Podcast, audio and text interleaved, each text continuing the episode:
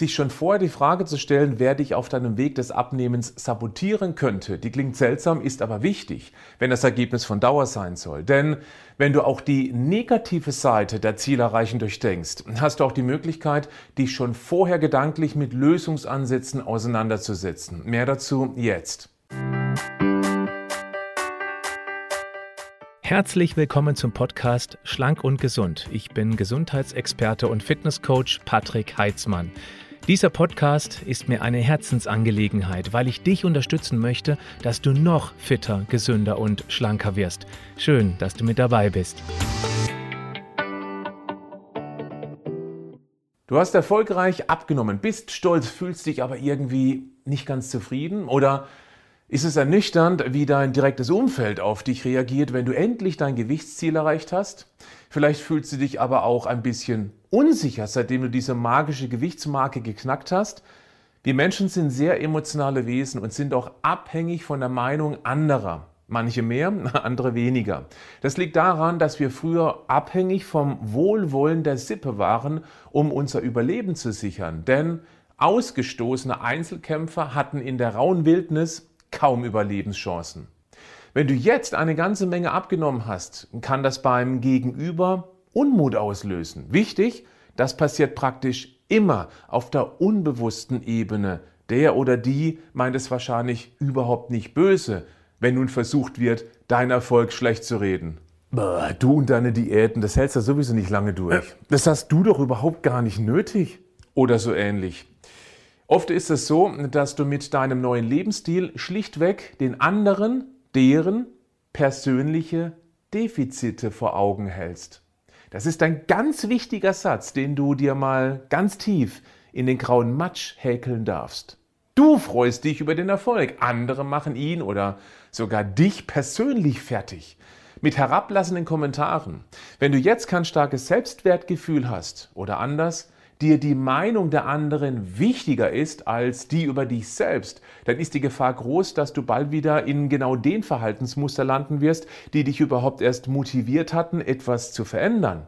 Wenn du dir aber schon vorher gründlich Gedanken machst, welche Menschen dir den Erfolg eher schlecht oder kleinreden, hast du die Möglichkeit, dich mental darauf vorzubereiten. Alleine der eben genannte Satz, du zeigst mit deinem Erfolg den Nichtgönnern deren persönlichen Defizite, kann dich in eine ganz andere mentale Stärke bringen. Dann bist du gut vorbereitet.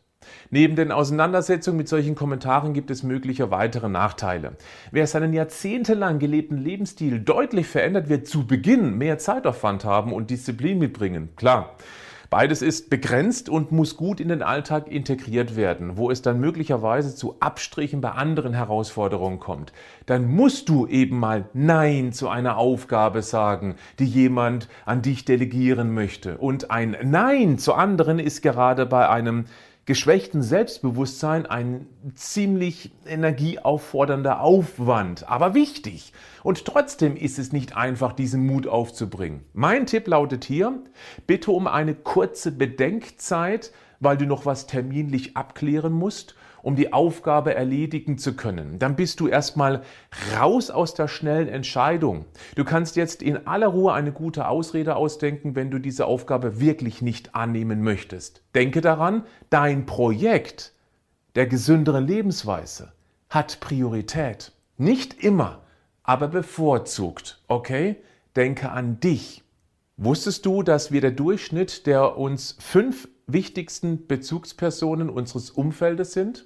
Eltern, enge Freunde, vielleicht die Arbeitskollegin, mit der du acht Stunden täglich verbringst?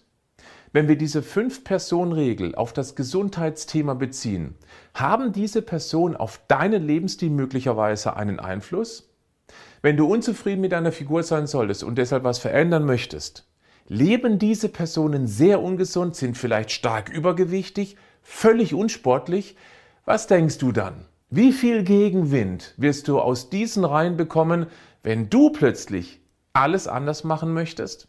Klar, du kannst Glück haben und die machen sogar mit. Aber mal ehrlich, wie groß ist die Chance dafür?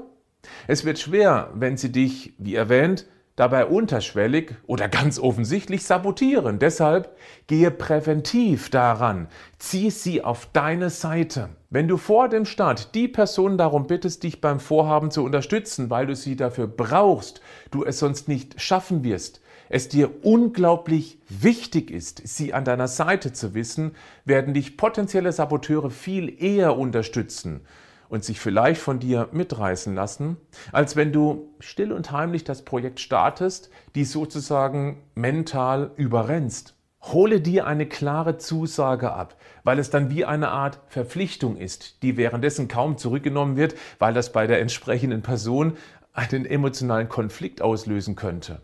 Wenn keine Unterstützung zugesagt wird, kannst du direkt herausfinden, Warum nicht? Ist sicher auch interessant und wird das Sabotieren der Person dann auch erklären. Dann weißt du, warum. Das macht es durchaus einfacher. Und im Notfall weißt du, welcher Person du eben, so gut es eben geht, aus dem Weg gehen solltest.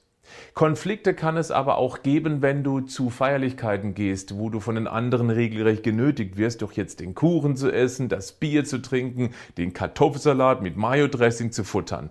Wenn solche Treffen eher selten vorkommen, dann ist das überhaupt gar kein Problem. Das Leben ist ja kein Härtetest. Aber Genau in diesen Momenten kannst du dich selbst einmal antesten, wie selbstsicher du bist, beziehungsweise wie sehr du diesen Erfolg wirklich wünschst. Warum nachgeben, wenn die anderen Druck auf dich ausüben? Du weißt doch jetzt, warum sie das machen. Defizite aufzeigen, du weißt ja. Mal ehrlich, wenn es den anderen wirklich egal wäre mit deiner Entscheidung zum gesünderen Leben, warum sollten sie sich dann zum Futtern oder Trinken überreden wollen? Kann denen doch völlig egal sein, ob du mit einem Kamillentee auf der Party stehst und einfach mal gar nichts isst, weil du vor der Party dich schon gesund und satt gefuttert hast? Wichtig, es muss deine Entscheidung sein, was du isst oder trinkst, nicht deren Einfluss auf dich. Wenn du dich auf einer solchen Party dafür bewusst entscheidest, in einem Kalorieninferno zu eskalieren, ist das völlig okay. Halte dich nur an eine Regel. Entscheide dich davor, ob du das willst oder nicht. Und dann hältst du dich auch daran, egal was die anderen dort sagen werden. Wenn du noch nicht ganz so stark im Widerstand bist, lege dir schon vorher eine gute Ausrede zurecht. Zum Beispiel, du hast den ganzen Tag schon richtig viel gegessen, da passt einfach nichts mehr rein. Oder dir war ein paar Tage ziemlich übel, du bist heute lieber mal vorsichtig. Oder einfach, du willst dir selbst beweisen, dass du einmal einen ganzen Abend lang mit tollen Menschen durchhältst, ohne zu futtern und zu trinken. Das wäre dann sogar ehrlich, oder? Das gleiche Spiel geht auch mit den Kuchen, Muffins und Bagels der Arbeitskollegen. Du kannst dir ankündigen, heute Abend bist du zum Essen bei Mama eingeladen, dafür brauchst du viel Platz im Bauch. Oder du genießt ein Stück, lässt den Spender wissen, wie lecker das ist, willst du den Genuss nicht kaputt machen, indem du dann noch eins isst, weil du weißt, dass es dir danach einfach schlecht geht. Bleib gesund, aber mach auch was dafür.